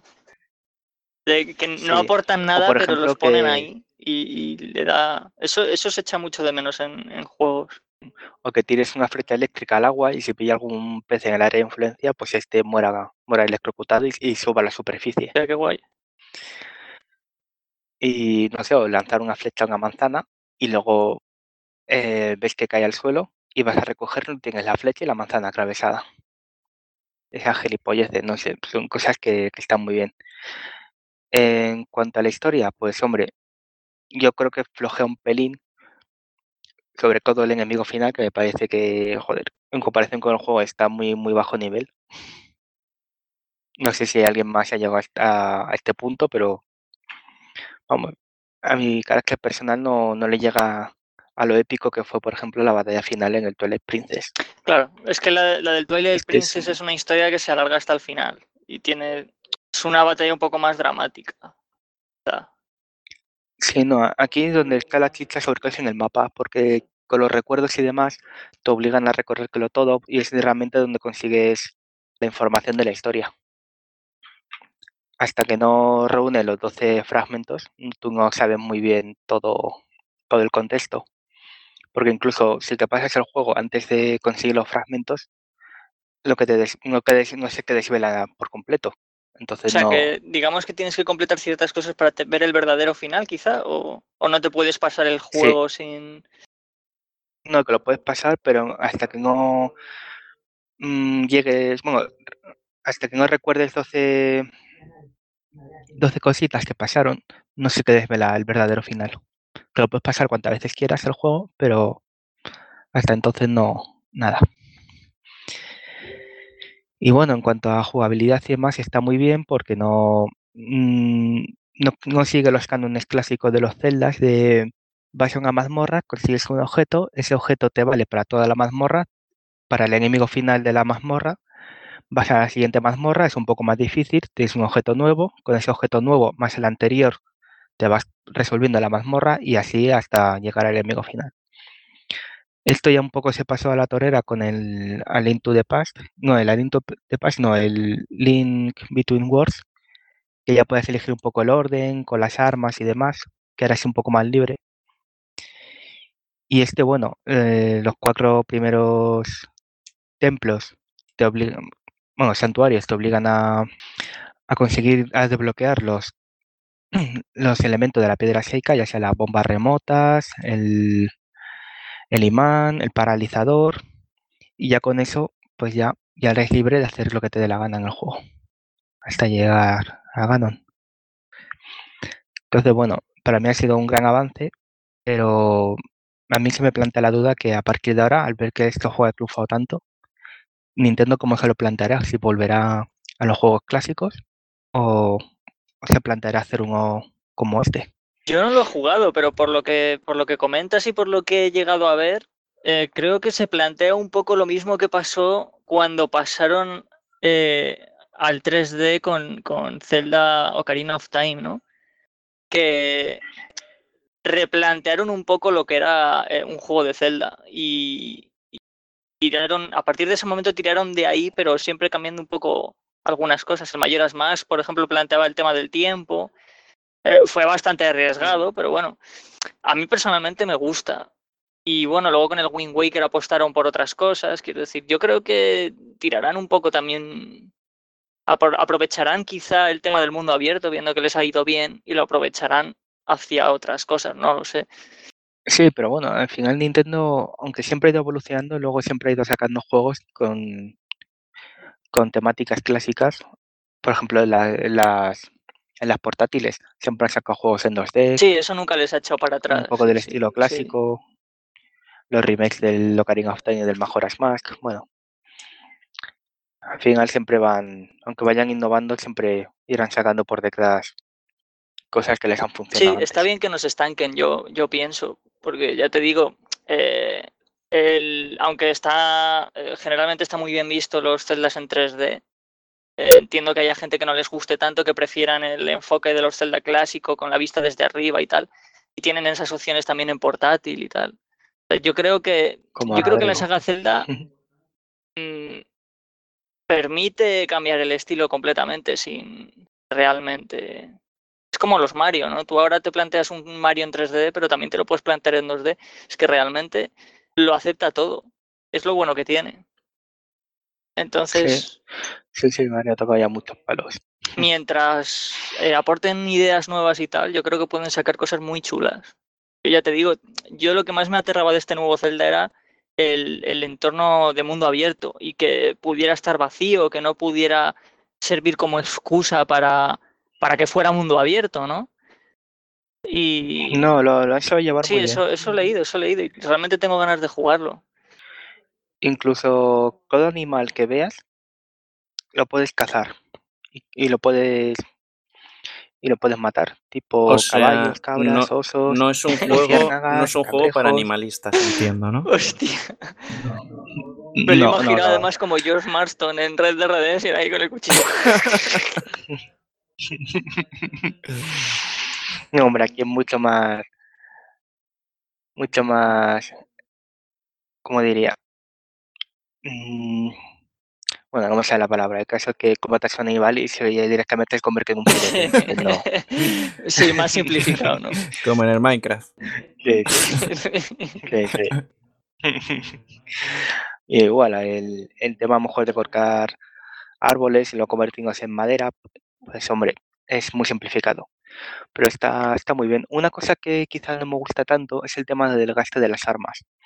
Hostia, que se gastan mucho, ¿no? Me parece, sí, y muy rápido. Te obliga siempre a estar cambiando de armas y a estar robándoselas al enemigo.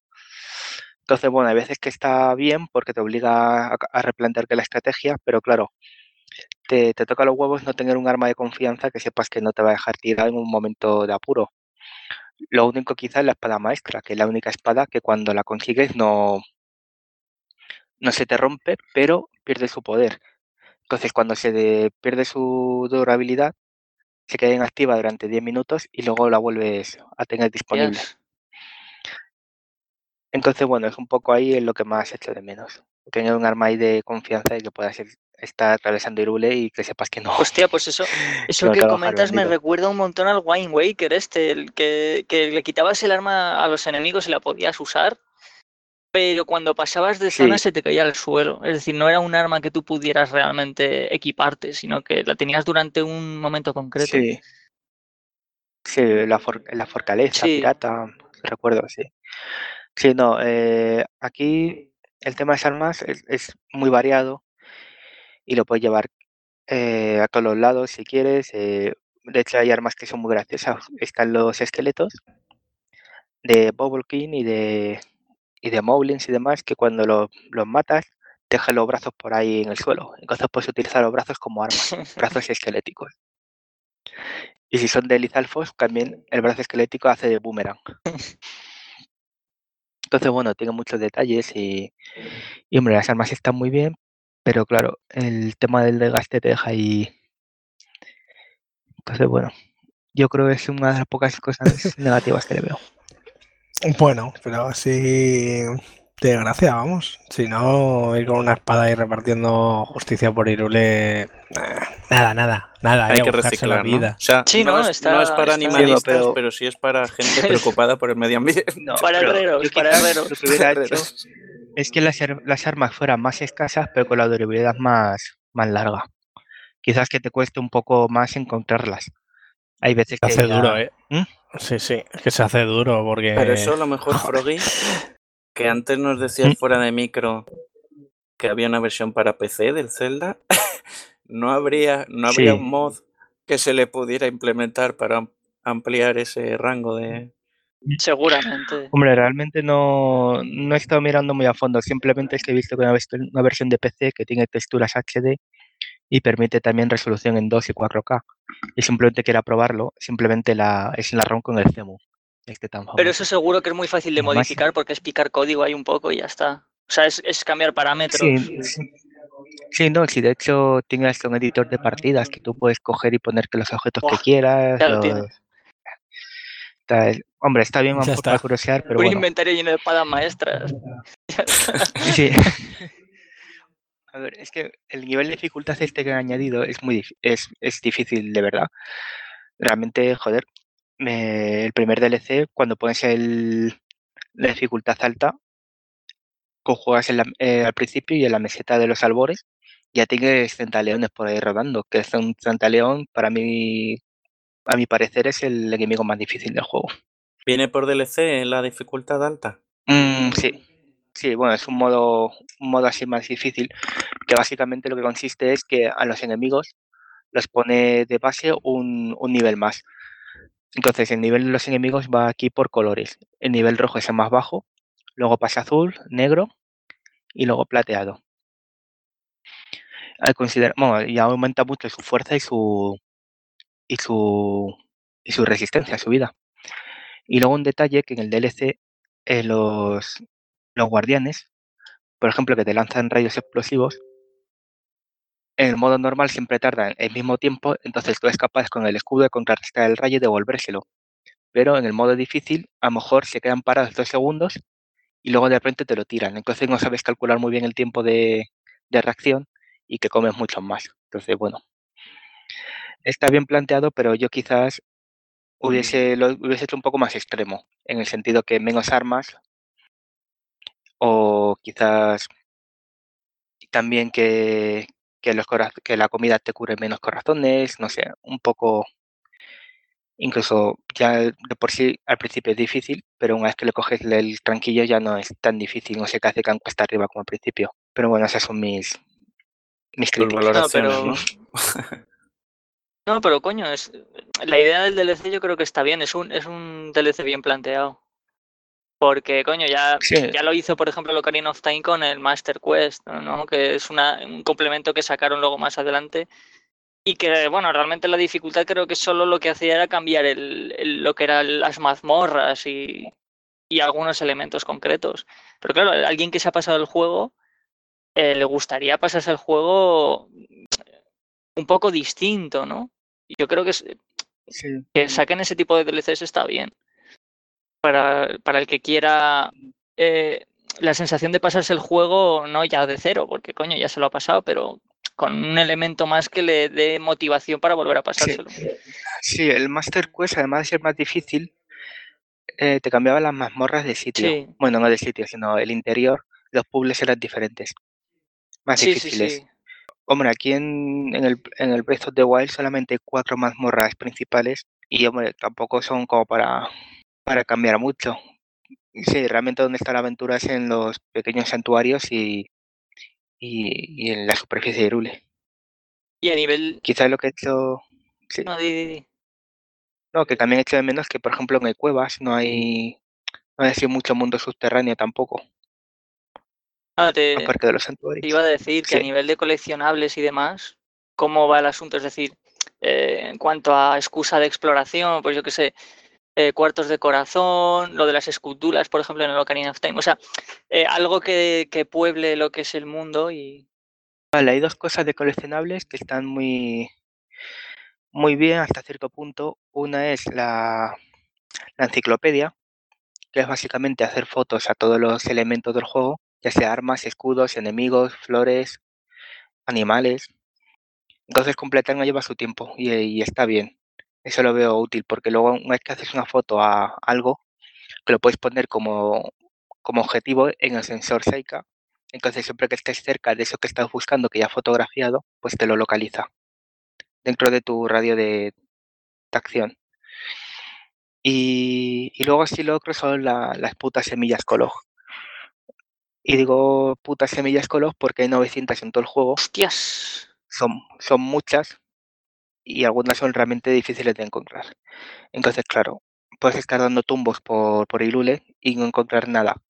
De hecho, yo ahora mismo tengo como un 50% del juego. Y luego me faltan son la, la, la mierda de las semillas. Que estoy ahí. Imagínate, bueno es que imagínate mirar una guía para encontrar 900 semillas. ¿Cómo saber las que tienes y las que no tienes? eh, que lo marca en el mapa. Cuando es que es una zona te dice dónde tienes ya una semilla encontrada. Pero bueno. Ah, coño, guay. Luego, lo bueno también es que con el primer DLC te, te pusieron ya una máscara de color que cuando, cuando tienes ella, cuando la tienes puesta, pues te, te va indicando dónde tienes semillas cerca. Que por lo menos, joder, ya te ayuda un poco a completar el juego. Y es a nivel de coleccionables. Luego están lo- lo- los trajes, las armas, que puedes hacer kits completos, mejorarlos. Luego cuando los mejoras hay ciertos equipos que te dan bonificación si la llevas completa. Y a ver, así que más.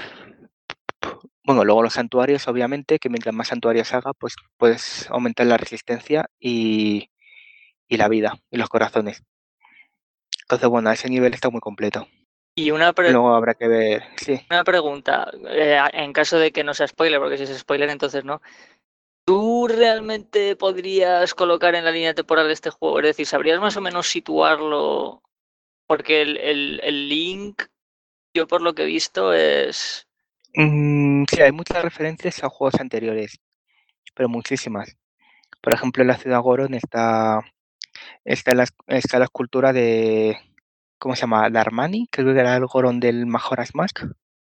Eh, Darmani. En sí, el que te acuerdo. conviertes. No sé si era Darmani o Daruni. No, Daruni Dar- es el de Ocarina of Time.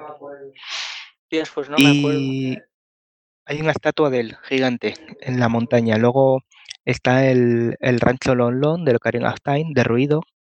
El templo del tiempo. O sea que pasa, Luego- pasa sí. después de eso. Sí, y es que hay cosas raras porque, a ver, obviamente el juego se plantea en la cronología al final del todo, pero uno no sabe en qué línea temporal, porque en principio, aparte de Ocarina of Time, se divide en tres. Sí, sí. Entonces hay, hay ciertas discrepancias porque, por ejemplo, en, en este están conviviendo los, los Zora con los Orni. Y en principio eso es un poco raro porque en la línea del Wind Waker, los, los Zora, como, eran, como son peces de río, tuvieron que evolucionar a Ornis para poder sobrevivir. Entonces, claro, en este juego tienes los Zoras de río, que son los que son esta vez de color rojo, y los Orni también. Y luego también están los los Kolos, que supuestamente son la evolución de los Kokiri, pero también están en la misma línea temporal. Y luego otra que había es que también hay Gerudo. En las Gerudo eh, fueron eliminadas en la línea temporal del Twilight Princess. Porque en principio ayudaron a Ganon a, a no sé qué historia, no me acuerdo ya, y fueron eliminadas. Entonces, bueno, aquí hay un batiburrillo de, de todo un poco y realmente no sé dónde ubicarlo, sinceramente. Hostia, bueno, pero Pero eh, más o hay menos. referencias a todo. Ya, ya, ya. Hostias, eso mola. Yo no sé, realmente no sabía qué pensar, porque como está el tema de que no ves a Link realmente con la túnica verde icónica, ni ves elementos que realmente te relacionen con otros juegos, así a simple vista. Sí, a simple vista no hay nada directo. Son todo detallitos que vas viendo tú a lo largo de la aventura. O rumores que te va contando la gente y tal. Es eso mola. Mm, Sí, referencia directa a otros juegos creo que no hay.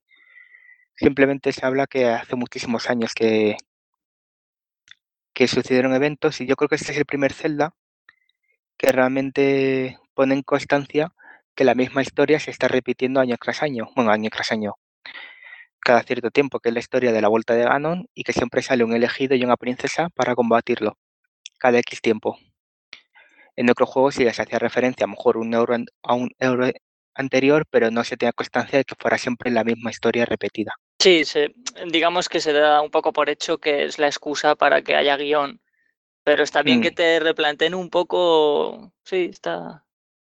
Sí, también dejan caer que este juego al ser al final todavía falta un juego entre medias que supuestamente une las tres líneas temporales y, y luego va evolucionando hasta este juego. Pero no, no se sabe si eso son solo rumores y ya, eso es todo eh, tema de los fans. Pero bueno, está, está bien planteado. Quizás en un futuro se vea dónde se puede ubicar exactamente. Sí, no, seguramente los de Nintendo lo, lo acaben publicando. Si han publicado el, el tema de las líneas temporales. Sí, después de muchos años, no sé yo luego cuánto tardan en confirmar este. No, pero una vez que ya has saltado la trucha, ya. No sé, yo, yo realmente le tengo muchas ganas a este Zelda. La, la, la historia de Zelda, la cronología está un poco pillada por pinzas. Yo creo que no lo tenían una clara y simplemente han empezado ya, como la gente se lo, se lo exigía, los fans, yo creo que al final ha ido, han ido cogiendo ahí de todo un poco y le han dado la que han querido. Es que también es posible que eh, algunos juegos los hicieran con una línea temporal en mente y otros juegos simplemente los hicieron por hacerlos como juego, ¿no? Como diversión. Y claro, en el momento en el que te planteas hacer una línea temporal, tienes que meter todo ahí. Y claro, hay algunas cosas que igual no, no, no llegan a cuadrar. Pero vamos, no lo sé. Porque, claro, tú ten en cuenta que ya no es solo la historia de los celdas, también es el estilo artístico que tienen. Porque hay, por ejemplo, hay una saga de celdas que está con el estilo de Wind Waker y a lo mejor en la línea temporal no cuadra. Bueno, no sé. No sé. No, Bueno. bueno, yo creo que el estilo no, en principio no, no, no importa. Yo creo que Rosa realmente... No, no, claro, pero digo, a la hora de hacer los juegos ellos tenían más en mente el, el estilo con el que estaban haciendo los- la saga de Zelda en ese momento que la línea temporal. Por ejemplo, yo qué sé, salió el Ocarina of Time, incluso el Zelda, el, uy, el Zelda, joder, el link que metieron en el Smash Bros. Melee tenía el estilo Sí. del Ocarina of Time. Es decir, Sí, claro, siempre claro. van acorde a- al juego actual de Zelda que hay en el mercado o, o el anterior. Entonces, igual, bueno, no lo sé, yo qué sé, no sé, es que nunca sabes. Y bueno. Miyamoto, también ten en cuenta que era un perfeccionista del detalle, entonces yo realmente me creo que tuviese la línea temporal pensada, pero ya no sé hasta qué punto. No, hombre, yo creo que a lo mejor sí que varios Zeldas tienen una continuidad, pero claro, hay muchos que, por ejemplo, no tienen entre ellos. Que, claro, yo creo que luego se la dieron por, por ir empalmando. Por ejemplo, los juegos en los que no está Ganon, que está Bati, o otro tipo de enemigo, que dicen que son, pues bueno, los juegos en los que la línea temporal de Ganon ya no está, ese fue en la línea temporal que Ganon fue derrotado y ya no está. Hay otros malos. No sé, no sé luego cómo, si realmente estuvo planteado desde el principio o lo han ido empalmando como han podido para intentar dar un sentido, no sé. Pero bueno, ¿Lo descubriremos alguna vez? ¿Habrá lógica en toda esa línea argumental? no lo sé, hombre, yo creo que ahora mismo sí, sí que, que intentarán dársela a partir de, de la cronología que fue desvelada y lo cuidarán más, yo creo. Sí, i- irán completándola, supongo. La usarán de base, irán llenándola. Hombre, a mí uno de los detalles que más me gustaron fue que en el Twilight Princess el, el lobo blanco que te va ayudando, que es un Stalfos, Ah, sí, sí, sí, sí. sí, El que luego, te claro, enseña, el que te enseña las habilidades Sí. maestras, esas, sí, sí. se, se revela o que dejan caer que fue el Eure del Tiempo, es decir, el Link de Ocarina of Time, que acabó, que acabó convirtiéndose en un Stalfos. No sabemos cómo, no sé, es, pero es curioso el detalle ese. Sí, sí, sí. Hay, hay detalles en la historia que realmente no, no importan en, en la historia del juego concreto que te estás pasando, pero en, en la historia global de los celdas aporta su miguita. En el Mayoras Más también había alguna cosilla así bastante... El Mayoras Más tenía cosas muy oscuras, la verdad. Tenía Sí. historias muy, muy de, de muertes, destrucción y... Y luego hay otros juegos tipo Wind Waker que aunque la historia también es un poco dramática, te lo camufla un poco con el estilo artístico así de dibujo animado que tiene. Pero el Twilight Princess, que era un poco más oscuro también, te encuentras también algunas cosillas que, joder. Mm. Sí, sí, hay cosas muy turbias por ahí. O sea que realmente, bueno. realmente tienen chicha ahí para meter hasta que se cansen. Pero bueno, ya están trabajando en el nuevo, no sabremos nada hasta dentro de cinco años, por lo menos. Bueno, no sé, a lo mejor algunos sacan para portátil. Sí, hombre, claro. Portátil. Para Switch otra vez. o para móvil, o para móvil. A lo mejor en un Zelda gordo hasta Zelda la próxima consola. O O es- para los últimos coletazos de la Switch, a lo mejor. Sí, como, como han hecho ahora, ¿no? Empalman la, ¿La Switch? empalman los últimos coletazos de la consola actual con, con la remesa de la primera. Con, con la primera remesa de la consola nueva. Como hicieron con el Twilight Princess también. Sí, parece que les ha ido bien la jugada. Además, la versión del Princess S de, de Cube, de GameCube, está muy valorada. Buah, ya te digo. Sí. Si es que sacaron muy pocas unidades. Y encima Mm. yo prefiero much- mil veces, es que esa versión es mil veces mejor que la de Wii. Ya sí, Con el, link, con el link zurdo, además, que Claro, el de es que Wii es era eso. diestro. Sí, Eso es. sí, pero ¿sabes lo que hicieron, no? Sí, sí, sí, no, Hicieron un modo espejo y se quedaron tan anchos. pero es que se nota un montón, ¿eh? Porque luego te pones a ver la versión de GameCube y es que está todo al revés. Pero, pero exagerado, hasta el mapa. Lo que es el. Sí. el Le metieron el, el- los circuitos espejo del Mario Kart. exagerado. Sí, pero vamos, eh, yo creo que, que el- que el, len- que el lenguaje o es decir, las, las inscripciones del idioma no estaban del revés tampoco. Eso no lo, no sé si por menos eso, eso lo cuidaron.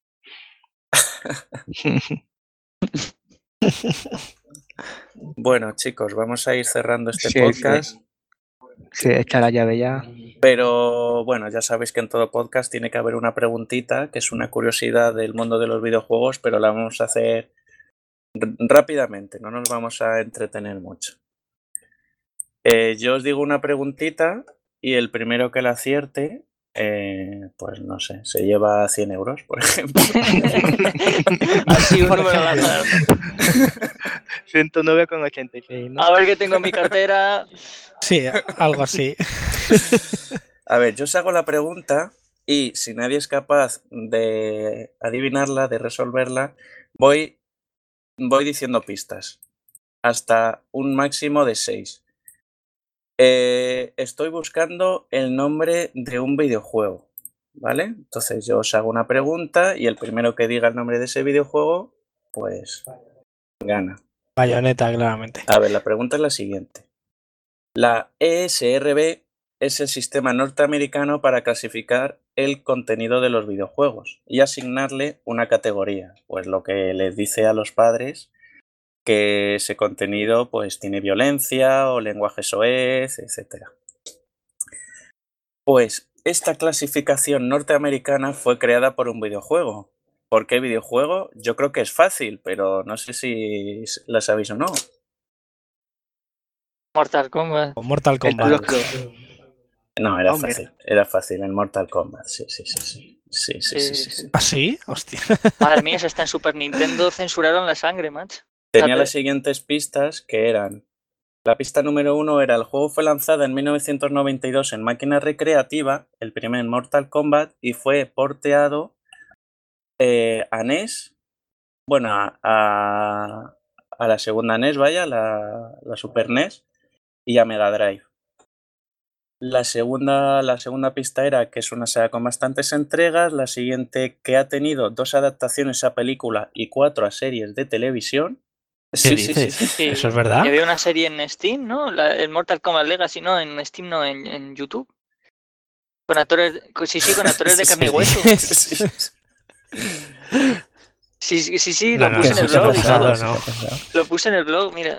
Y bueno, la, la serie tampoco es que fuera gran cosa, pero coño, estaba entretenida. La siguiente era que la franquicia fue creada para competir con Street Fighter. Incluye un movimiento final muy característico. Y la última era que el nombre de la serie también es conocido por el uso de la letra K en lugar de la C en su título. Y aquella banda sonora de la peli, me cago en la leche. Madre Ya mía, ves. qué maravilla. Pues sí, pues sí. Una vez que la habéis adivinado, vamos a pasar a las despedidas. Vamos a empezar por Froggy, por ejemplo. Y Y que eso, y que que a nos diga que está jugando, ya que Bueno. va a jugar en, en los próximos meses hasta que saquemos otro podcast. A lo mejor se ha comprado la Switch. Pues entonces. sí, para estas navidades la voy a tener. Y bueno, jugando, realmente estoy jugando poco porque no tengo mucho tiempo, pero es que dándole sobre todo al Zelda. Y luego al PC le está dando a, a los Total War, para variar. Si algo Así que- funciona, para que cambie. Sí. Así que seguiré la línea. El, en el próximo podcast nos puedes contar a ver qué tal esa expansión del Total War del, del Shogun 2 del siglo XIX. Sí, hice un vídeo por ahí en YouTube, aunque no sé dónde coño lo subí. Eh, eh, ¿Está monetizado el vídeo? Pues como lo subí a Spear Games, entonces me parece que no, que no está monetizado. Si no, se hubiese dado dos euros más. Y, Menuda ruina, ¿eh? y, y nada, pues supongo que más adelante jugaré a otras cosas, pero no, no sé deciros cuáles. Tengo mucho... Vamos, al Mario Odyssey. Ya está. Sí, ya Splat- respondo yo por Splatoon él. 2. Al Mario, Mario Odyssey. La cosa es que Splatoon 2. Malakun quiere a alguien, Con, con Tito. quiere a alguien más. No, tengo a, tengo a Tito para jugar al Splatoon 2, ¿eh? No hemos Pero jugado ahí nunca todavía. Es como la caja de herramientas, Pero ahí ¿no? está. Sí, que no la Ahora usa. usa, pero la tienes que por si acaso. Sí, tiene que estar. Bueno, ¿y tú, Luis Fe? Dime, dime. ¿Qué- qué? ¿A qué vas a jugar o qué has estado jugando aparte Ah. del Sonic? Y del LOL. Pues no, no, LOL no. Estoy quitando juegos competitivos además porque estoy muy quemado ya. Este verano acabo quemadísimo del Dota y uf, juego a veces al Overwatch y luego algún juego esporádico que tengo en Steam. Y hace poco me, me hice con una Raspberry porque hacía tiempo que oía hablar maravillas de la gente de la Raspberry, me, me he hecho con una y me estoy pegando viciadas así a juegos de Super Nintendo y tal. Ah, pues mira, tengo justamente aquí un hilo, un hilo que estaba leyendo de 500 juegos arcades. Madre mía, 18 gigas de, la locura. de juegos. Se Dale jodió. ahí. Se jodió, pues yo tengo 32 Sí. gigas en SD, o sea que no te digo más. Pues nada, así- Para eso si tenemos pasas- también Y una así me metes ahí el link también del. A Pues sí 4K. A 4K y a 80 FPS. sí que te lo paso. Son, son links de torrent. Entonces ahí, ahí- quedan. Qué pirata. Luis, Fe, conéctate al Telegram, que te lo estás perdiendo. ahora, ahora le echo un ojo a esto. Detenidamente. Y tú, Malakun, cuéntanos un poquillo. No sé, no sé qué jugar ahora. Terminé el Bioshock Infinite y ya me he quedado ahí que no sé qué. Estoy mirando, no sé, otra historia, pero no ¿El sé qué jugar. le vas a volver a dar en Switch o...? No, me, no va a soltar la Switch Kirus, así que Pues ahora Isaac poquito voy a jugar ahí. No, porque le he sacado los logros y. Ah, pues no, me, me da las gracias y todo. No, no sé. No, no sé, tengo pendiente el Doom de PC y la lista de Steam Eterna. El Darksiders 1 me está poniendo Mm. ojitos en la Wii U. Yo no me lo llegué a pasar, pero lo que, lo que lo pude jugar está bastante bien. Tiene algunos objetos que parecen sacados del, del Zelda directamente, como el gancho o alguna cosa así. Pero no sé, a mí me parece bastante bueno. Ya sé. Mira, para antes del próximo podcast me voy a proponer pasarme el Banco. Hostia, Ya salió Ah, el rumor el que van a sacar un par del juegazo, Bayonetta. juegazo, Sí, pásatelo. sí. Y lo tengo, lo tengo de Play 3 muerto de risa, así que eh, de aquí al próximo A mí si podcast tienes hasta un botón para fumar, no te digo más.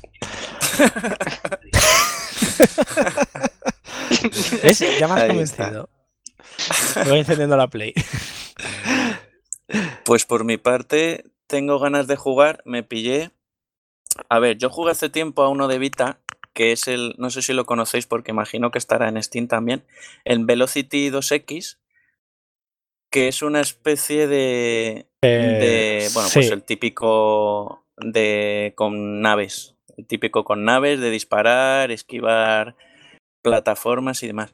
Pero lo sacaron en físico y, y de lanzamiento los, lo dejaron a 20 euros y me, y me lo he pillado en una versión bastante chula con, con caja de cartoncillo y demás. Y tengo ganas de probarlo y contar en el blog a ver qué tal está. ¿Cómo, cómo decías que se llamaba Velocity 2X? Pues sí que está en Velocity Steam. 2X. Está en Steam, está en Steam.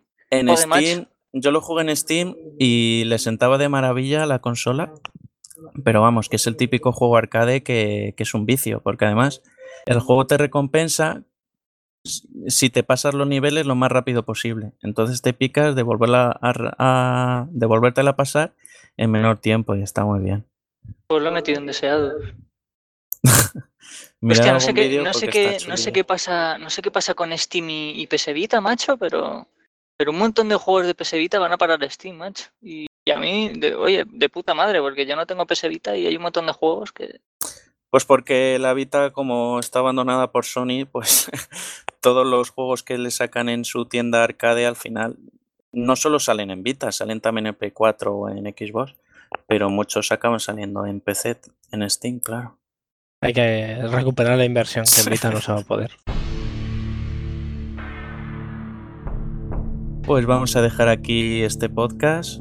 Os mandamos un saludillo fuerte y como decimos otras veces, si nos gusta que comentéis algo, ya no solo en el blog, sino también aquí en la caja de comentarios de, del enlace de, de iVox. Joder, ya no me acordaba. Hacía tanto que no hacíamos un podcast que no me acordaba del nombre de la página. En iVox y en, y en iTunes también, porque ahí estará.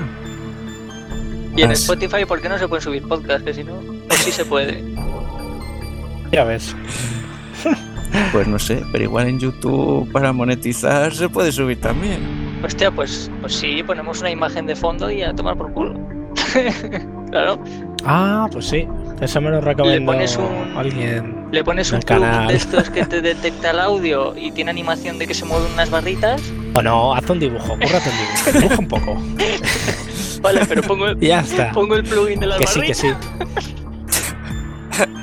Ríete, pero eso, eso ya me lo sugirió Harker 1431. Que no, que sí, que sí. Que dijo, joder, subidlo a YouTube, que eso allí lo va a escuchar más gente. Y dije, eh, pero es que no. Así que Luis hace un dibujo y lo subimos Vale. todos los episodios ahí. Vale, vale, vale. Puedes hacer un dibujo con dos barras, una arriba y otra abajo, y en el medio le pones el plugin ese. o un personaje, o, o un personaje que la boca sea el plugin. Hostia, eh, poca broma. Eso sería bueno. Oye, pues no, fuera de broma, yo he visto, yo bueno, yo he visto, yo he- escucho muchos podcasts en YouTube. Lo malo es que cuando quieres verlo por móvil, si apagas la pantalla del móvil, a Ya. culo. Ya. Bueno, para eso tienes iVoox. Pero para verlo en el PC y tal, la verdad es que yo mientras dibujo Sí, sí. eh, escucho muchos podcasts. Ahora, la Pues lista nada, de cosas me pondré ahí, pendientes. me pondré ahí. Sí. Vamos, aquí queda la idea. Los, que escuchen este podcast han sido testigos de, de dónde nació el, el éxito de Spear Games en YouTube. Pues de aquí. Y, y, y dirán, hostia, y ese plugin de las barritas como mola. y luego no habrá ningún plugin ya verás. Pues nada, lo dicho, aquí lo dejamos. Mandamos un fuerte saludo y nos vemos en el siguiente. Adiós. Hasta luego.